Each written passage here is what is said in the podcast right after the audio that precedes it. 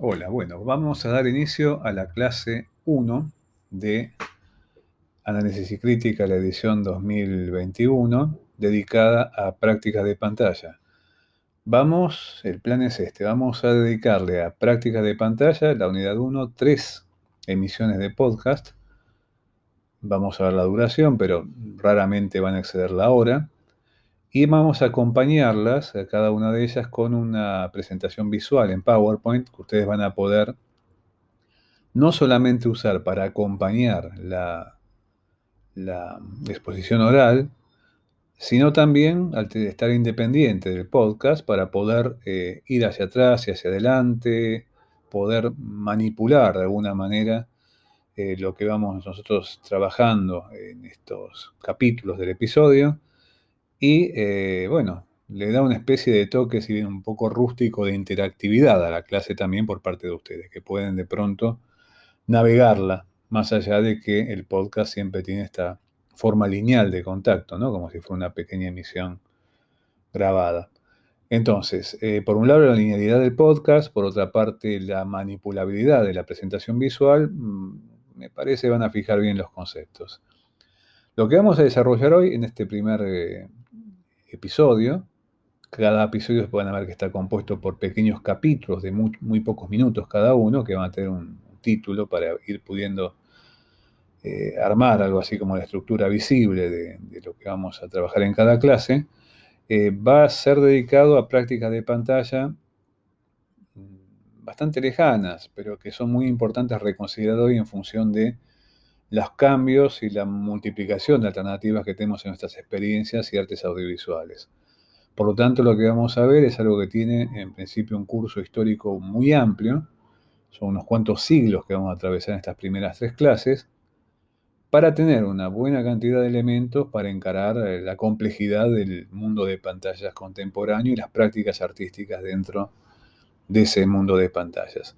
Así que en principio, bueno, damos curso a esto, el título es Práctica de pantallas eh, y artes audiovisuales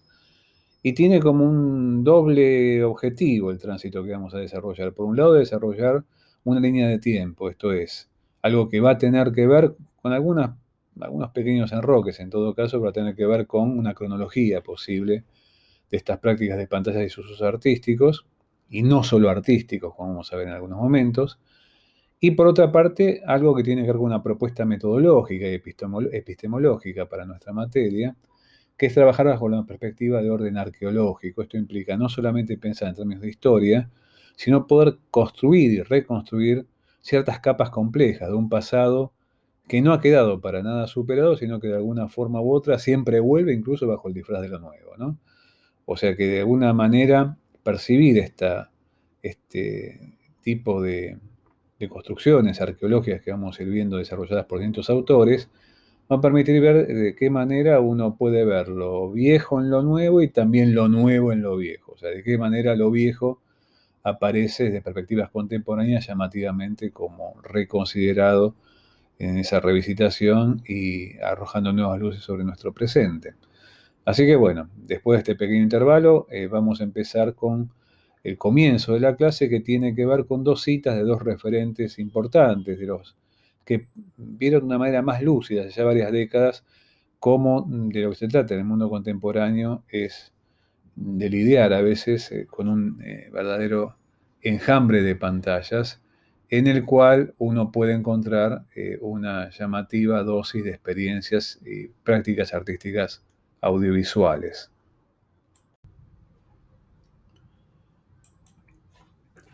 Bueno, para comenzar, un par de citas que nos van a dar algunas pistas para entender hacia dónde nos estamos dirigiendo. La primera cita viene de un crítico fundamental de los últimos 40, 50 años del cine, Serge Janet, francés,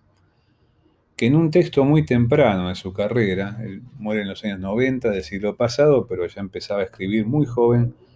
a comienzos de los años 70, Escribió este texto que ustedes ven ahí citado, se llama Violencia y representación, entre paréntesis, salvar la pantalla. Y si bien no es un texto de teoría, es un texto de crítica, trabaja sobre el contexto audiovisual de los tempranos años 70, contiene una, más que una definición, una reflexión sobre la, esto que es la pantalla. No, no, no pusimos ahí qué es una pantalla porque no va a estar respondido, sino qué cosa es una pantalla, apelando a la extrañeza de la palabra cosa incluso, ¿no?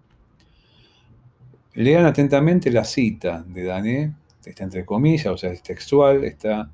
esto es parte de uno de los primeros textos recogidos en su libro El cine arte del presente, publicado en, en la Argentina hace ya casi 20 años. Plantea que la pantalla está dotada de una cierta condición de complejidad y hasta de, condición paradójica, ¿no? La plantea como un objeto imposible.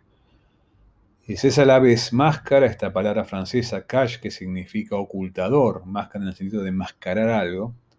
y a la vez ofrece la dimensión de ser una abertura en términos de una ventana arquitectónica. Plantea ser un agujero y a veces funciona como una membrana, apelando a esta metáfora biológica anatómica del himen. Algo que oscila entre dimensiones de visibilidad y de invisibilidad. Pero claro, que evidentemente apuesta a jugar todo el tiempo con esta duplicidad. Esto vamos a verlo de una manera permanente en cuanto a las funciones de la pantalla. ¿no? Uno puede decir pantalla y está apelando a una superficie de exhibición, donde una imagen se proyecta, por ejemplo, y puede decir pantalla y está apelando a una superficie que está enmascarando algo que la pantalla oculta, como cuando hablamos o hablo yo de la pantalla de la lámpara que estoy mirando en este momento.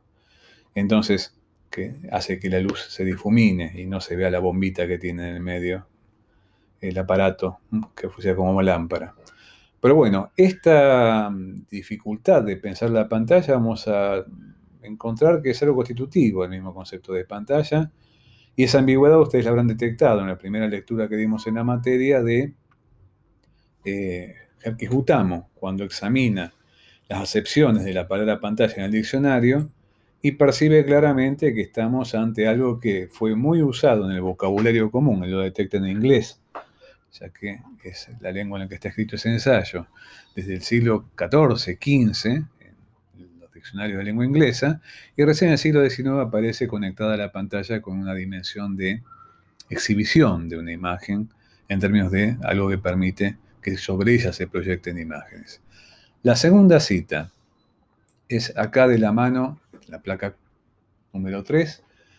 la tenemos de la mano de un autor fundamental en la teoría, no solo del audiovisual, sino también en su contacto con la arquitectura contemporánea, con la teoría de la imagen en general, que atravesó eh, la reflexión sobre cine y televisión a lo largo de su carrera, que es Paul Vidilio, en las últimas décadas, muy orientado Vidilio hacia la, la, forma de, la forma de entender nuestra actual revolución digital. En este caso, a Vidilio lo traemos citado por otra autora, muy importante, que vamos a ver también citada aquí, que es eh, en, nuestras placas del, episodio de hoy, Anne Friedberg, que escribió un libro fundamental llamado La ventana virtual de Virtual Window,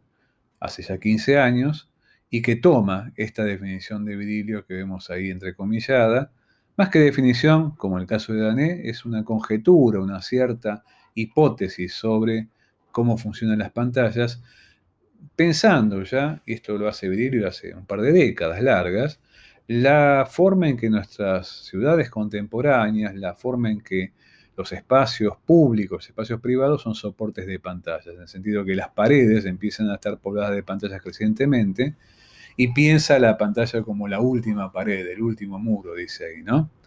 Y si uno ve de alguna forma el devenir de las ciudades en los lugares más poblados en los últimos años, tanto de Oriente y Occidente, norte y el sur, a escala global, uno puede ver claramente que las pantallas están reemplazando de una manera muy vertiginosa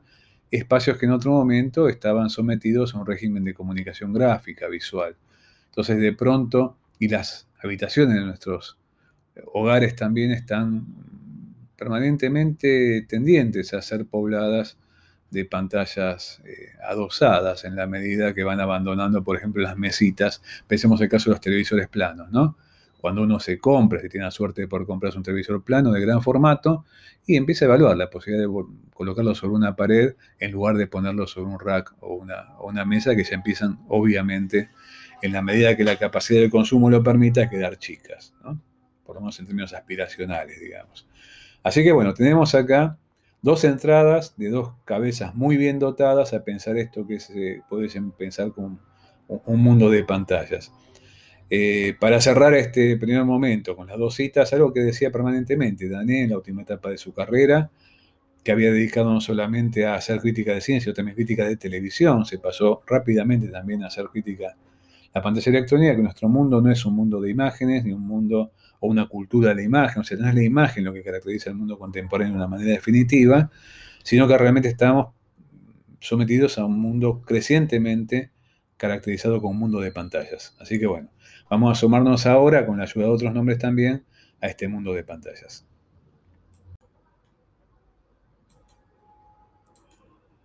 Muy bien, vamos ahora a la placa número 4.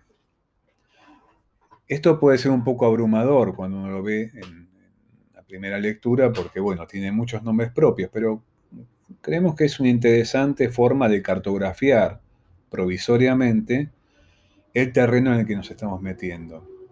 Es un terreno claramente, uno podría considerar, eh, transdisciplinario, a través de distintas disciplinas, tanto la estética como la historia, como esta disciplina emergente que llamamos arqueología de los medios, eh, ciertas corrientes del pensamiento filosófico contemporáneo, las, varias ciencias sociales. Claro, no es fácil pensar las pantallas porque evidentemente son superficies complicadas, como ya lo marcaron las citas que estuvimos comentando previamente. Por otro lado, es algo así como una zona de estudios eh, emergente y que apela también al tránsito, a las migraciones y a las convergencias del mundo contemporáneo en términos de eh, lo que solemos todavía llamar medios de comunicación y medios expresivos en el campo artístico.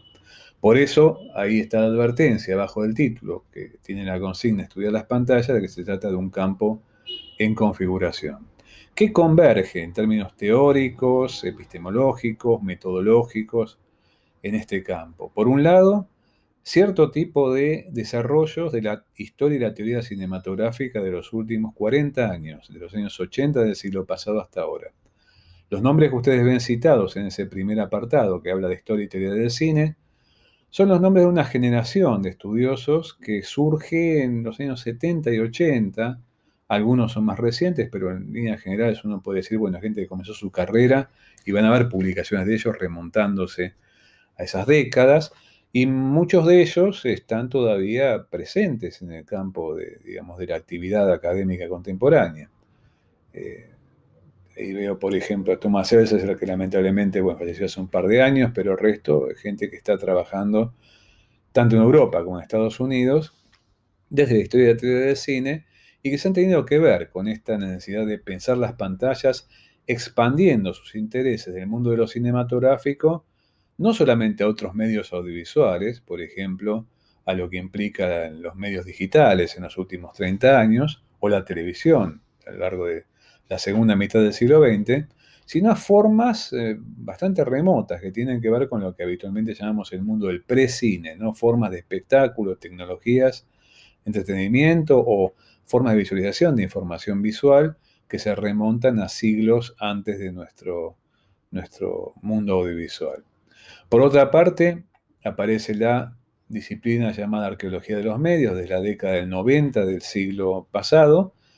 en la cual gente como Siegfried Zielinski o Friedrich Kittler, los dos alemanes, fueron pioneros, pensaron algunas cuestiones ligadas a esto en la década del 90, y hay una nueva generación que comienza después de, digamos, del cambio de siglo, o al filo del cambio de siglo, como estos autores de origen finesen de Finlandia, como Jutamo y Parika. Jutamo lo han leído ustedes, a Parika lo van a leer, que pertenecen a una generación ya más reciente, que fueron en cierto sentido discípulos de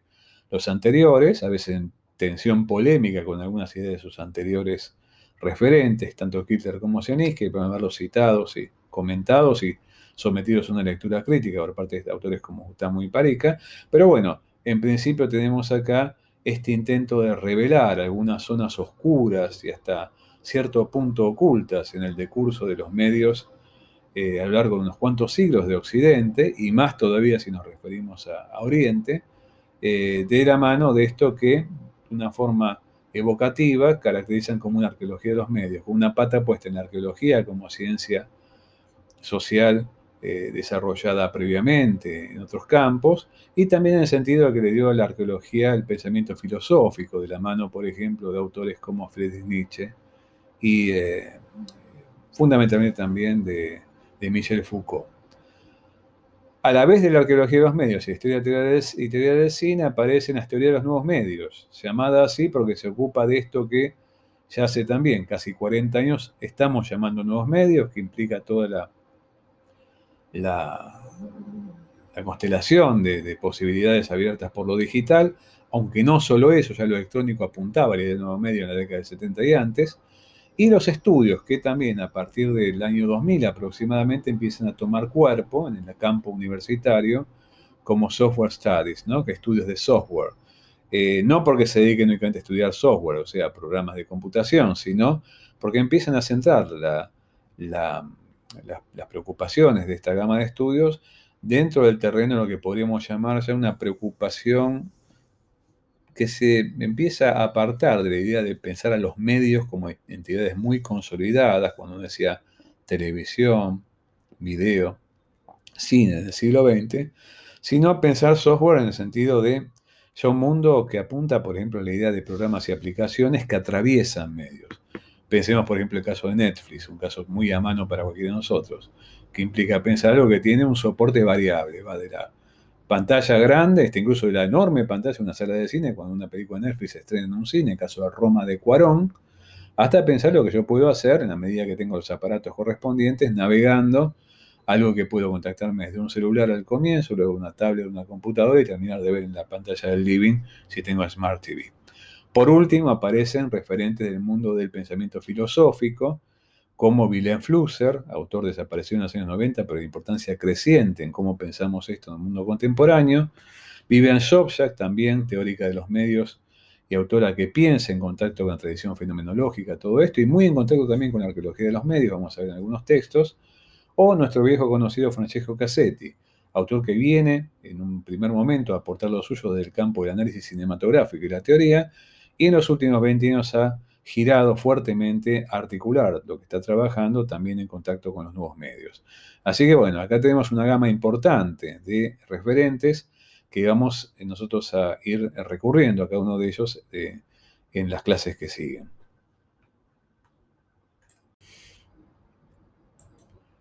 Muy bien, en la pantalla número 7 van a encontrar creo que es la última pantalla con mucho texto. Después, prometido, vienen imágenes. Y muchas imágenes que nos van a enseñar mucho. Pero bueno, acá lo que tenemos es la última pantalla llena de, nuestro PowerPoint llena de, texto, ¿no? De todas maneras, es interesante eh, tener en cuenta esto porque si bien esto más bien es teoría, y una teoría que excede incluso las prácticas de pantalla, para entender lo que viene a continuación, tenemos que tener en cuenta un concepto ampliado de lo que nosotros llamamos imagen. ¿Qué es una imagen? Más que una cosa, en el caso de las imágenes proyectadas en la pantalla, son más bien acontecimientos. Dependen de que un aparato se ponga en funcionamiento para que eso ocupe lugar y tenga un tiempo. Eh, tiene que ver con un acto, o sea, de pronto tiene que ver a veces con una invención, determinado tipo de de, artefacto para que esto pueda ocurrir y esto también implica lo intencional, la acción de sujetos, la capacidad de poder ponerlo en funcionamiento ante otros sujetos, etc. Pero bueno, por un lado esto, pensar que la imagen en las prácticas de pantalla es un acontecimiento, tiende a la noción de acto y no se queda quieto como un objeto. Ahora, ¿qué tipo de eh, acto, acontecimiento se pone en juego? Por un lado, aparece conectado con una multiplicidad de sentidos. Nosotros tenemos también una tendencia a ser muy ocularcéntricos, es decir, nos centramos en los ojos cuando hablamos de imagen y pensamos que tiene que ver con un hecho fundamentalmente visual. Vamos a ver que las prácticas de pantalla de aquí nosotros vamos a, recorrer, salvo algunas de ellas que son puramente para un contacto, contacto óptico, eh, vamos a ver que apelan a cierto tipo de contacto que es por lo menos eh, acústico, tanto como óptico, y a veces involucran fuertemente la percepción del cuerpo, en fin, van a ensayar formas de enganche con el espectador que traspasan mucho lo específicamente visual. O sea, acá recurriendo a la tradición griega con Demócrito, la tradición del pensamiento latino con Lucrecio, uno puede ver que la imagen eh, tiene que ver con algo que entra por distintos sentidos, siempre y cuando eso que percibimos se parezca perceptivamente a eso que designa la imagen. En el caso del audiovisual, estamos relativamente tranquilos porque tenemos dos, diríamos, formas de vinculación protagónicas, audio, visual, acústico y óptico. Si nos ocupáramos, por ejemplo, de videojuegos o de realidad virtual, la cosa sería más complicada, pero acá nos quedamos con lo audiovisual. No obstante, no tenemos que quedarnos demasiado tranquilos porque esto audiovisual también reclama a veces zonas de contaminación entre los dos ámbitos que no son nada claras en términos de fronteras, ¿no? Es decir, cuando algo que estamos percibiendo abandona el ámbito acústico y empieza a impactar lo visual o viceversa. Eh, las dimensiones que llamamos sinestésicas de contaminación entre sentidos son más que habituales, son la norma y no la excepción en el campo de la percepción audiovisual. Muy por lo general, uno puede percibir cómo lo acústico desborda el campo del oído e interviene fuertemente tiñendo a lo que estamos percibiendo visualmente. Hay una relación problemática entre los dos ámbitos y que tiende a generar efectos de amalgama muy poderosos. Pero bueno, sin ir a más desarrollo sobre esto que implica, perdón, como les decía, una fundamentación de orden teórica, vamos a la placa número 8 y acá nos encontramos con la primera imagen, remitiéndonos a esta línea de tiempo largo que planteamos a la cámara oscura. El inventor de estas cámaras oscuras a las que estamos aquí haciendo referencia en el siglo XI, alrededor, diríamos, del año 1050, en Bagdad, hoy en día Irak, pero que en aquel momento pertenecía a lo que uno puede llamar la gran civilización árabe de ese entonces, era Al-Hassam ibn al-Haytham, que bueno, para simplificar, los españoles conocieron como Al-Hassen, o Al-Hassam, como se suele escribir en inglés,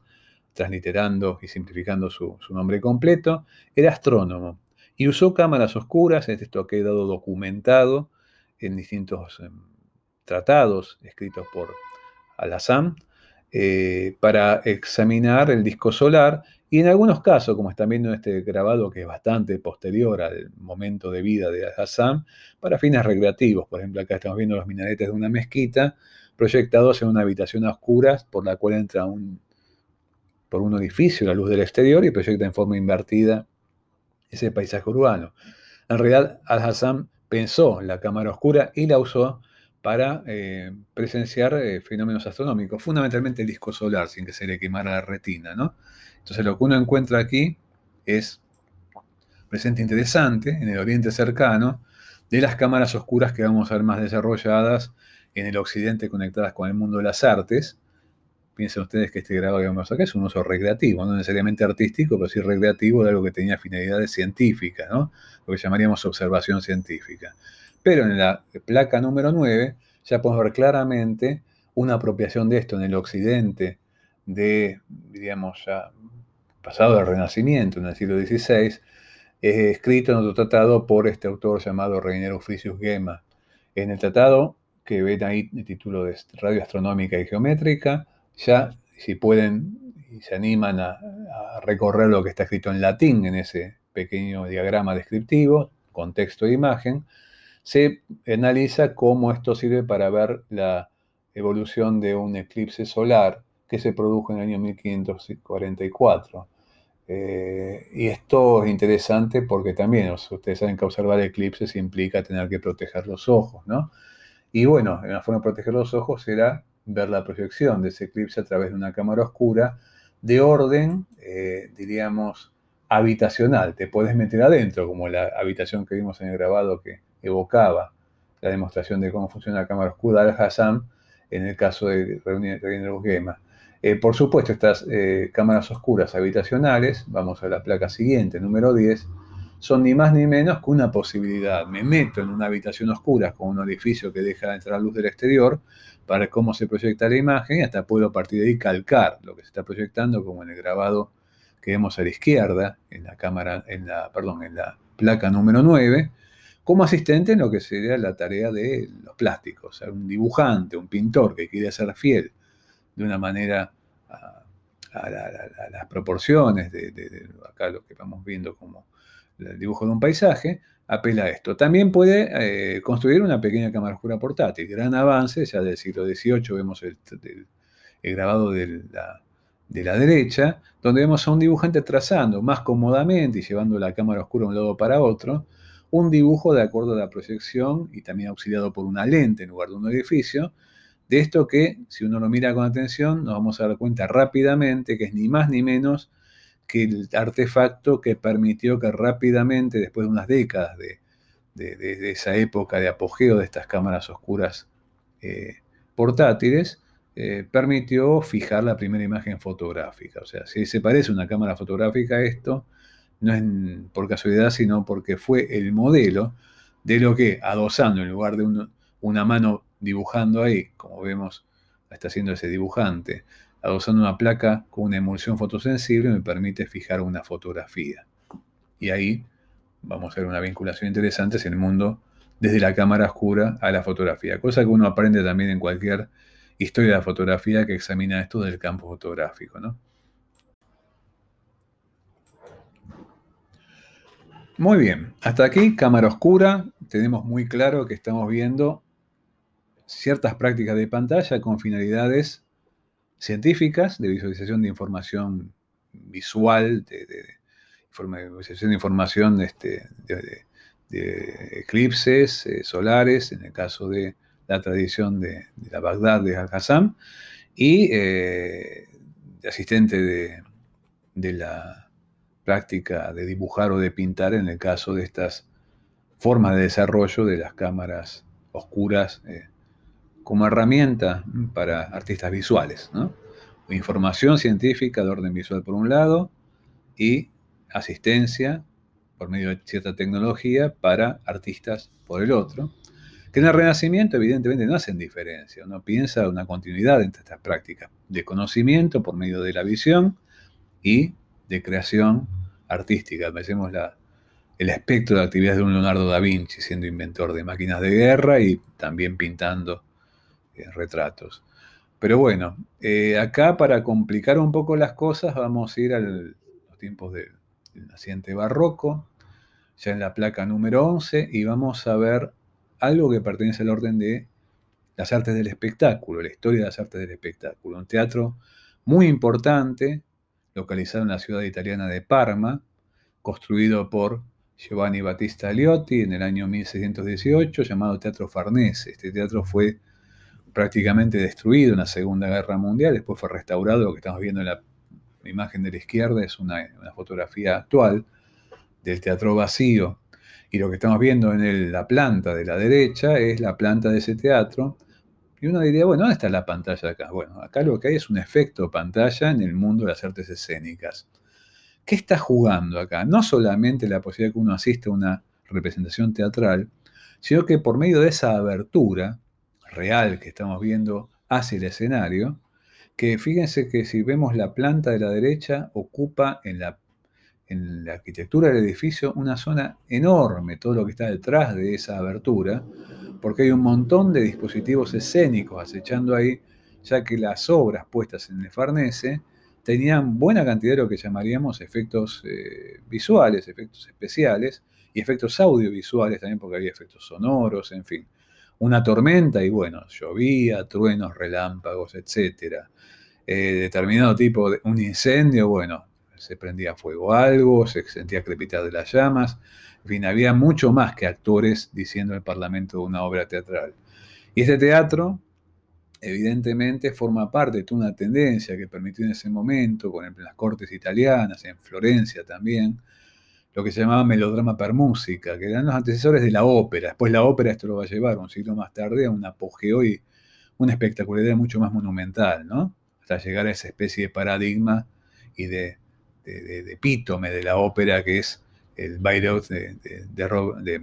de Richard Wagner. Eh, y esto implica, bueno, todo un tránsito complejo. Pero en este caso, en un estado naciente, lo que uno puede ver en ese, esa abertura escénica es algo que divide dos mundos. El mundo de la socialidad, de los espectadores que incluso están dispuestos en esa forma de herradura, con la herencia del viejo anfiteatro, ¿no? de, la, herencia grecolatina, y se pueden ver entre sí, están incluso uno frente a otros mirando la obra, pero llegado el momento que la obra comienza, todo se absorbe por ese agujero que nos da lugar a un otro espacio y tiempo, a una otra dimensión donde ocurre la historia. Y ahí aparece justamente un efecto de pantalla. ¿En qué sentido? No solamente por lo que se exhibe, que va a ser de lo más asombroso posible, de lo más capturador posible, o sea, va a tratar de seducir y aspirar al espectador, sino también va a ocultar toda la dimensión de tramoya escénica que está permitiendo que eso se produzca como espectáculo. O sea, todo lo que está detrás de la pantalla, en el sentido figurado, para hacer que las cosas aparezcan de una manera lo más espectacular posible a los espectadores. Y en la placa 12 tenemos como una especie de contrapartida de esto, también saliendo del concepto físico de la pantalla y entrando a ciertos fenómenos de separación, de segregación de espacios, de espacios de los espectadores y espacios abiertos por lo que los espectadores pueden ver, que es el caso de los llamados Peep Show Boxes, que son obras a veces hasta de miniatura, que ocupan el lugar de un cajoncito. Esto que estamos viendo es una caja de Peep Show eh, hecha por un autor que fue pintor eh, y artesano en la Holanda del siglo XVII, llamado Van Hostraten, y que, bueno, era toda una especie de tarea conjunta de carpinteros, ebanistas, pintores, miniaturistas, en fin, y que tenía que ver con la obtención de un efecto visual pasmoso, que se produce siempre y cuando uno mire por el, eh, el visor de la caja. La caja permite que uno la vea desde afuera porque tiene que entrar la luz desde un costado, que es lo que están viendo ustedes en la apertura de esta caja que está en la National Gallery de Londres, y uno la ve en la, justo en la sala de entrada a la, sección de, pintura holandesa del siglo XVII, donde están los Vermeer ¿no? y compañía. Y son grandes artistas de la ilusión óptica estos, estos autores. De hecho, Hostraten también pintó mucha pintura de engañaojos, lo que se llama trompe-l'œil en francés, ¿no? Pinturas que simulan ser objetos tridimensionales y uno las ve y en realidad lo que está pintado lo confundió y pensó que era una mosca, una mosca pintada en la pintura, ¿no? Eh, bueno, en este caso lo que estamos viendo, si nos acercamos al visor que nos está eh, mostrando ese, ese angelito que está pintado en el lateral de la caja, se ordena en forma tridimensional porque lo que estamos viendo es el interior de una casa holandesa en forma tridimensional. Y acá, bueno, esto le permite a Gerke Jutamo desarrollar la idea de que también tenemos que pensar lo que se llama, propone llamar PIP Media, medios para fisgones, para, para tom, ¿no? para gente que se dedica a mirar oculto, ocultándose. ¿no? Eh, y estos pip shows, eh, boxes, son eh, cajas donde uno empieza a percibir determinado tipo de configuración hasta incluso con efectos poderosos de tridimensión, como en este caso, siempre y cuando eh, vea a través de un visor. Pues fíjense ustedes que esta idea de un visor como algo que permite la separación de los espacios y la adopción de un punto de vista determinado para un espectador que ve sin ser visto, sin ser vista, va a ser como una contrapartida interesante al mundo de las pantallas. Va a ser, de hecho, vamos a ver en un ratito más, mejor dicho, no, perdón, vamos a ver en la clase que sigue, va a tener que ver con el modelo de, expectación que va a, preferir Edison cuando inventa sus 500 copios, ¿no? Eh, por un visor y no por una pantalla que permite la proyección. Pero bueno, esto nos queda como un anzuelo hacia la eh, clase que viene. Pero es interesante ver que esto nos permite que accedamos a otras formas de uso de esta idea de pantalla en un sentido expandido, ya mucho antes de que se hablara, por ejemplo, de cine o de video expandido en el escenario contemporáneo. Para terminar este, esta incursión, otra experiencia en la placa 13, en la que solamente nos quedan documentos indirectos, que son los teatros de sombras de Van Hostraten. Esto eran formas de representación escénica apelando a la proyección de sombras de actores en, eh, en espectáculos de cortes en el siglo XVII. Y Van Hostraten acá, esto quedó como un grabado de esos espectáculos, de los cuales, bueno, como eran muy performáticos, los vivieron quienes asistieron en su momento, pero acá lo que se ve es ni más ni menos que la forma en que cuerpos reales en escena se articulan por la proyección en las paredes de fondo, haciendo lugar, incluso con algunos muñecos y siluetas que permiten la proyección de sombras en el fondo, o un escenario cambiante donde incluso lo fantástico se metido de una manera muy llamativa en escena, el contacto con lo pequeño, con lo grande, con lo humano, con lo monstruoso, etcétera, etcétera, etcétera. Bueno, unos minutos para conclusiones en la última placa. Eh, lapsus mío, me corrijo acá en las conclusiones. Cuando dije capítulo que sigue, tendría que decir el episodio que sigue, porque lo que vamos a ver, cierto tipo, digamos, de transformación rotunda de las linternas mágicas, queda para la clase que viene. Eh, ese episodio que sigue, ya podemos adelantar justamente cuál es el recorrido, por lo menos inicial, de nuestro episodio que sigue, que tendrá sus propios capitulitos. Ese de las fantasmagorías y aledaños. Es un capítulo riquísimo, no solamente por lo extraño de las experiencias que vamos a, recorrer en la primera parte de la clase que viene, sino por cómo ese, ese conjunto de experiencias que pertenecen al fin del siglo XVIII y comienzo del XIX se reactivan en los primeros años del siglo XXI. De hecho, muchos espectáculos híbridos muy complejos que estamos percibiendo en las primeras dos décadas del siglo XX tienen como correlato aquellas cosas extrañísimas que ofrecieron las fantasmagorías hace dos siglos largos. Entonces, eh, recapitulando el recorrido de hoy, lo que empezamos a ver fue el concepto de prácticas de pantalla, algunas ideas iniciales o reflexiones iniciales sobre la idea de pantalla de la mano de eh, la forma en que lo vio Serge Danet y Paul Vidilio,